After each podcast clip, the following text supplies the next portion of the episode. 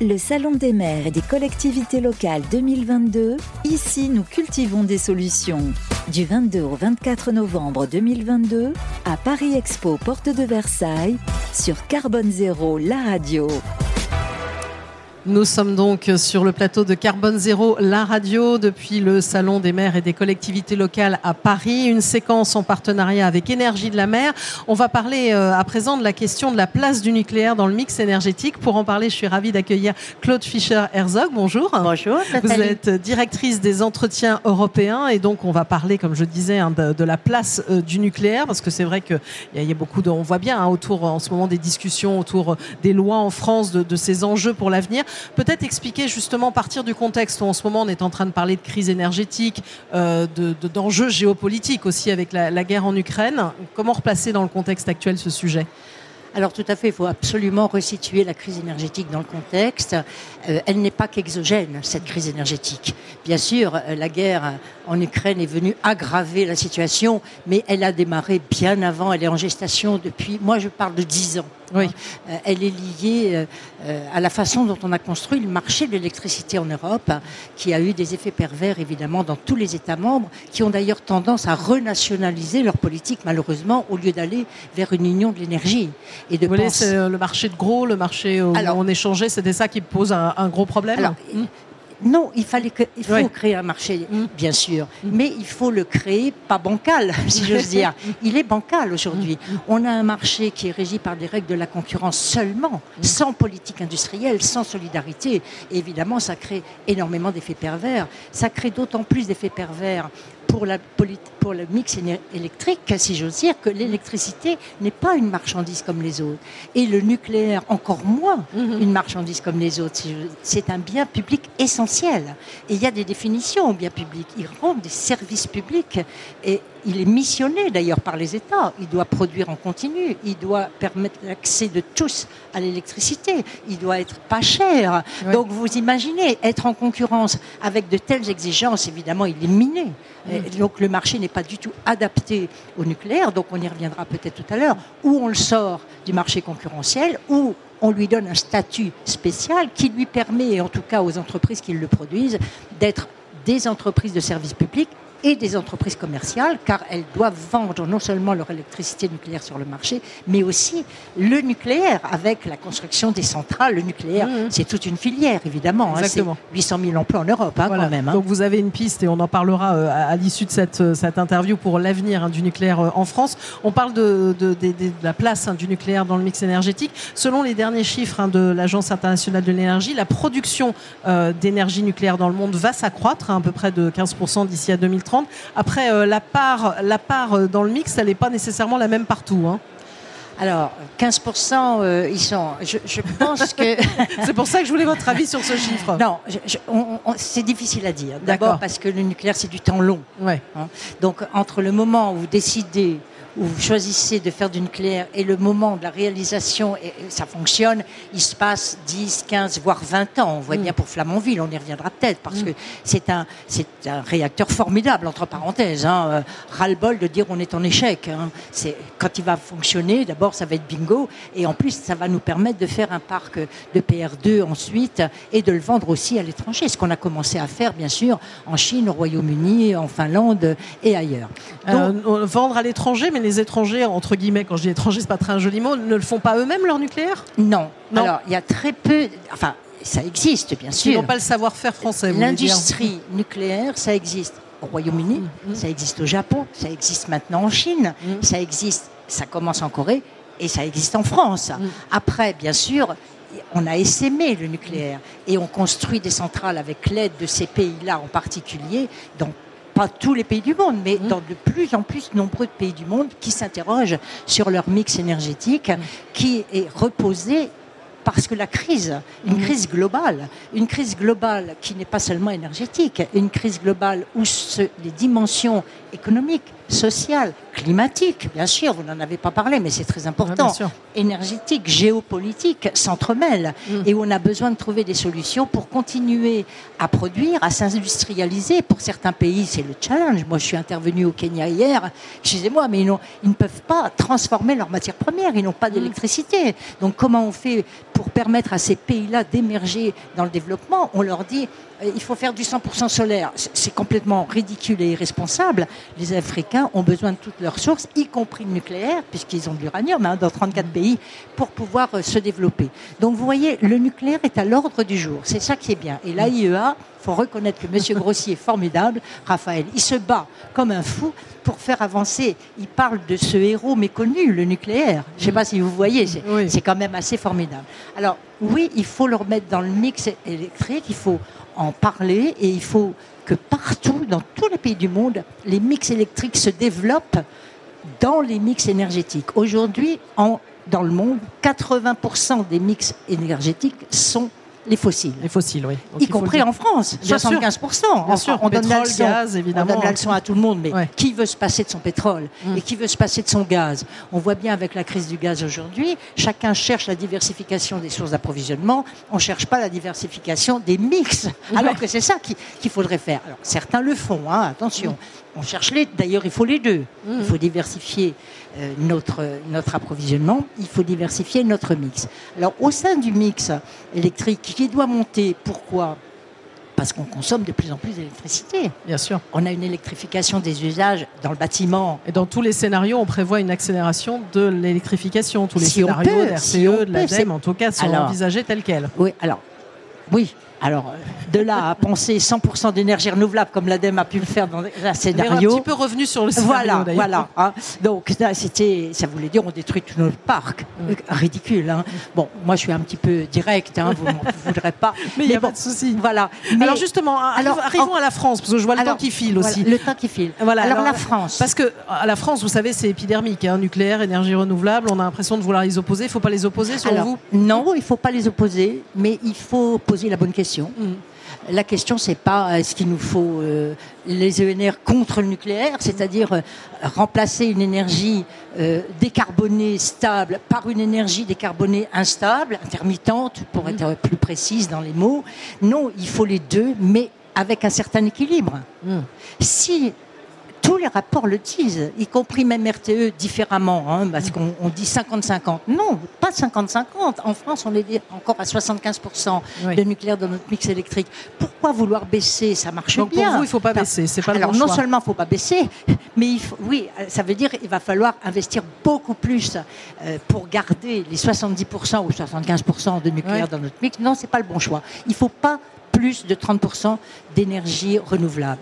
Alors, on a l'impression d'être un peu schizophrène parce qu'en ce moment, il y a une discussion sur l'accélération des énergies euh, renouvelables et en même temps, Emmanuel Macron a annoncé euh, souhaiter mettre en place de nouvelles centrales nucléaires. Donc là, c'est euh, pas schizophrène, il a raison. Il faut Oui, mais si, alors ça, veut dire des nouvelles centrales en même temps plein d'énergie renouvelable, ça, ça va être comment l'équilibre? Alors l'équilibre, justement, il faut. Là, il a proposé la prolongation des centrales du parc existant, et c'est bien parce que la loi d'avant, elle proposait la fermeture de 14 centrales. D'ailleurs, Fessenheim en a pâti, enfin, en a payé les conséquences. Euh, mais il a proposé aussi 6 nouveaux EPR, des EPR de deuxième génération. On ne va pas rentrer dans la technique, mais euh, qui absolument indispensable si nous voulons garder le niveau de production d'électricité nucléaire. Mais ce n'est pas suffisant, 6 EPR. D'ailleurs, il a dit 6 et puis 8, et puis la Cour des comptes parle même de 30. Mmh. Bon, mais lançons la dynamique. Alors ça ne s'oppose pas au développement des ENR. On est très en retard par rapport à certains pays européens. On est à 8% dans le solaire, à 8% peut-être un peu plus l'éolien il y a l'hydraulique. Mais mm. quand je vois le Figaro qui, qui titre que le gouvernement doit consomme EDF de relancer son hydraulique, regardons la réalité du parc hydraulique. On est au taquet de ce qu'on sait produire dans l'hydro. Ah, dans un mauvais état Et en plus, le parc est dans très mauvais état. Donc, euh, on n'a pas fait attention à, nos, outils et à, et à notre parc. Donc, euh, non, il va falloir faire tout en même temps, c'est vrai, mais il va falloir penser la, comment dire, la diversité de notre mix dans un équilibre qui ne fasse pas sauter notre système. C'est ça le problème. Mm. Or, si vous cassez trop de, nucléaire, si vous n'arrivez pas à le remplacer, gros problème, parce qu'on va parler d'EDF peut-être, mais si on n'arrive pas non plus à développer les ENR, gros problème d'acceptabilité sociale. Alors, les gens n'en veulent plus devant leur village ou devant leur château. Vous voulez parler des éoliennes en particulier Des éoliennes. Mm. Alors, Macron nous dit, euh, vous n'en voulez plus sur Terre Qu'à ça on va les faire en mer. Alors, 50 parcs. Ah bon, mais d'où est-ce qu'il a sorti ce chiffre de 50 parcs? C'est aberrant, quoi. On en a un, et quand on voit, en plus, ça fait peur. Les pêcheurs n'en veulent pas, euh, le terroriste n'en veulent pas, les poissons n'en veulent pas, les, requins et, les, et les, comment, les dauphins n'en veulent pas non plus. Donc, comment on va faire? Donc, il faut peut-être remettre un peu le chantier euh, enfin remettre les questions sur le, chantier et le faire de façon intelligente. Donc vous voulez dire qu'elles ont plus d'impact finalement ces énergies renouvelables qu'une centrale nucléaire À vous écouter? Plus d'impact. Bah, vous parlez des animaux, de, ah, l'impact sur les, mais bien sûr, les centrales nucléaires. Qu'est-ce. Nous, on n'a jamais eu d'accident en France, par exemple. Non, et dans en le France, on n'en a pas eu. Et dans le monde, il n'y en a eu que trois en 80 ans. Quelle est l'industrie qui a eu que trois accidents, si je prends la chimie, mais même la voiture, 25 000 morts par an en, Europe. En ce moment, on a des petits soucis de maintenance, en tout cas. Et oui, ça, vous avez vu, c'est vrai que c'est un petit coup dans l'aile quand même du nucléaire en France. Mais, bien sûr, d'autant plus que c'est relayé en veux-tu, en voilà, par tous les Antilles et par tous les médias et, par tout le monde, et par, y compris la SN d'ailleurs, qui n'aide pas toujours. Euh, trop de sûreté, tu auras la sûreté un jour. Hein. Mais euh, ce que je veux dire, c'est que euh, les, industries qui tuent, bah, la voiture.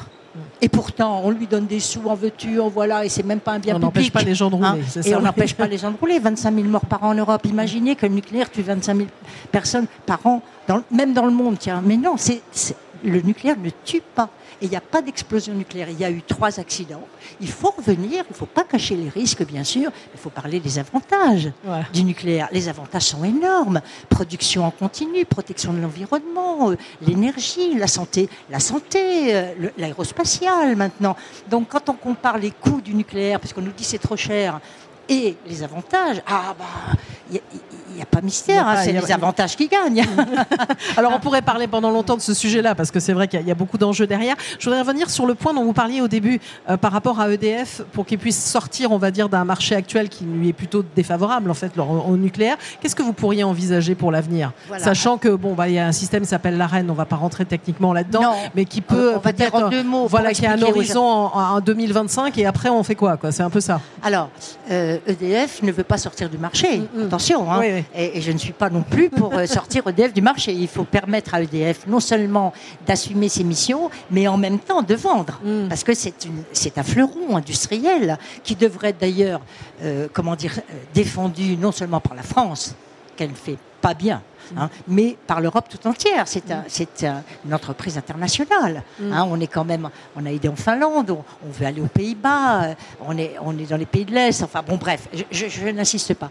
Mais euh, je, EDF a un gros problème de régulation sur le marché. Effectivement, la reine, c'est un peu barbare comme mot, mm. mais c'est un prix imposé à l'électricité produite par EDF à 42 euros. On est passé à 46. on est passé à 46 euros dans un contexte où on a vu monter jusqu'à 1000 euros le. Voilà. Alors, on vend notre électricité à 46 euros à nos concurrents ou aux traders qui la revendent à 1000 euros sur le marché. Mm. Mais, et, on ne les impose pas, cela. Mais enfin, c'est aberrant, quoi. Mm. Et on dit à EDF, ah bah, comme il y a la crise, vous allez produire beaucoup plus encore à 46 euros. et, et vous allez euh, en plus euh, euh, le, faire avec vos concurrents et aux gens. On appelle ça, et pour les gens, ça s'appelle le bouclier tarifaire. Très mauvaise idée, à mon sens. Hein. Mm. on ne peut pas faire des chèques à chaque fois qu'il y a une crise, chèque alimentation, chèque pour les écoles, chèque pour l'énergie, chèque pour ci, chèque pour ça. Le résultat des courses, c'est quoi? Les gens dépensent leur chèque et puis ils mettent 5 000 milliards d'épargne. Mmh. Les Français ont 5 000 milliards d'épargne. Mais vous ne croyez pas qu'on peut créer des fonds dédiés à l'investissement? On a sous-investi dans le secteur et EDF n'est plus en mesure d'investir dans les 6 EPR aujourd'hui. Alors donc c'est quoi la solution que vous proposez? La solution, euh, Puisqu'on est au salon des maires et des collectivités locales, on peut aussi les engager dans bah, cette. D'abord pour EDF, c'est d'abord qu'on est un actionnaire qui pompe pas EDF à chaque fois qu'il en a besoin. Parce que c'est quand même 20 milliards dans les 10 dernières années, ou 15 dernières années, c'est pas rien. Mais en plus, euh, la reine a pénalisé EDF qui se retrouve avec un déficit aussi de 45 milliards. Et puis le tarif, là, euh, même Lévy avait porté plainte au Conseil d'État, 8 milliards. Jean-Bernard Lévy. Jean-Bernard, pardon. Euh, donc 10 milliards, 10 milliards supplémentaires Comment voulez-vous investir dans le futur parc qui va coûter 100 milliards? Avec un déficit de 45 ou de 50 ou de 70 milliards Impossible. Donc l'État n'a qu'à payer, mais l'État, il n'a pas les poches profondes, surtout dans la crise. Donc je propose que EDF devienne, pourquoi pas, renationaliser pour sortir de la bourse et donner des signaux forts aux investisseurs, mais en même temps est une gouvernance mixte. Il faut créer l'entreprise de troisième type, avec une gouvernance qui rassemble non seulement les producteurs et opérateurs, mais les utilisateurs, c'est-à-dire les gros consommateurs qu'il faut responsabiliser, bien sûr, et les collectivités locales, puisqu'on est au salon des maires. Voilà, donc euh, un vrai, on pourra en parler pendant très longtemps de ce sujet sur le Ah, je suis inépuisable. Exactement. Et vous le traitez depuis longtemps. Vous vouliez euh, faire un zoom sur un livre pour oui. terminer Alors déjà, j'ai sorti 10 recommandations qui sont en tas de chantier pour voilà, parce euh, le que vous avez la 20e édition des entretiens européens où vous avez parlé de ces voilà, sujets d'investissement. Et je suis allée défendre mes revendications à Prague l'autre jour. Bon, la commission a mis un petit peu la tête dans le sable, il faut quand même le dire, mais on verra bien. La bataille n'est pas perdue. Et puis je voulais signaler le livre vers la caméra, voilà. Comme ça. voilà, les failles de la raison. Les failles de la raison, c'est un beau titre, n'est-ce pas? En ce moment, euh, l'Europe a perdu la raison, mais pas seulement l'Europe. Et il faut s'engouffrer dans les failles pour essayer d'en sortir. Et là, il intervient, euh, il fait un petit bilan euh, dans une première partie philosophique, la deuxième économique, la troisième géopolitique. Il articule tout ça.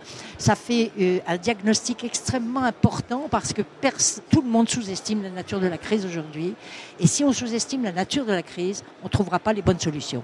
Voilà, une très bonne conclusion. Merci à vous. Merci Nathalie. Claude Merci Fischer, beaucoup. Herzog, la directrice des entretiens européens, de nous avoir parlé ici de la place hein, du nucléaire dans le mix énergétique, une séquence en, en, partenariat avec Énergie de la mer depuis le Salon des maires et des collectivités locales sur Carbone Zéro, la radio. Merci. Merci à vous. Le Salon des maires et des collectivités locales 2022, ici nous cultivons des solutions. Du 22 au 24 novembre 2022, à Paris Expo, porte de Versailles, sur Carbone Zéro, la radio.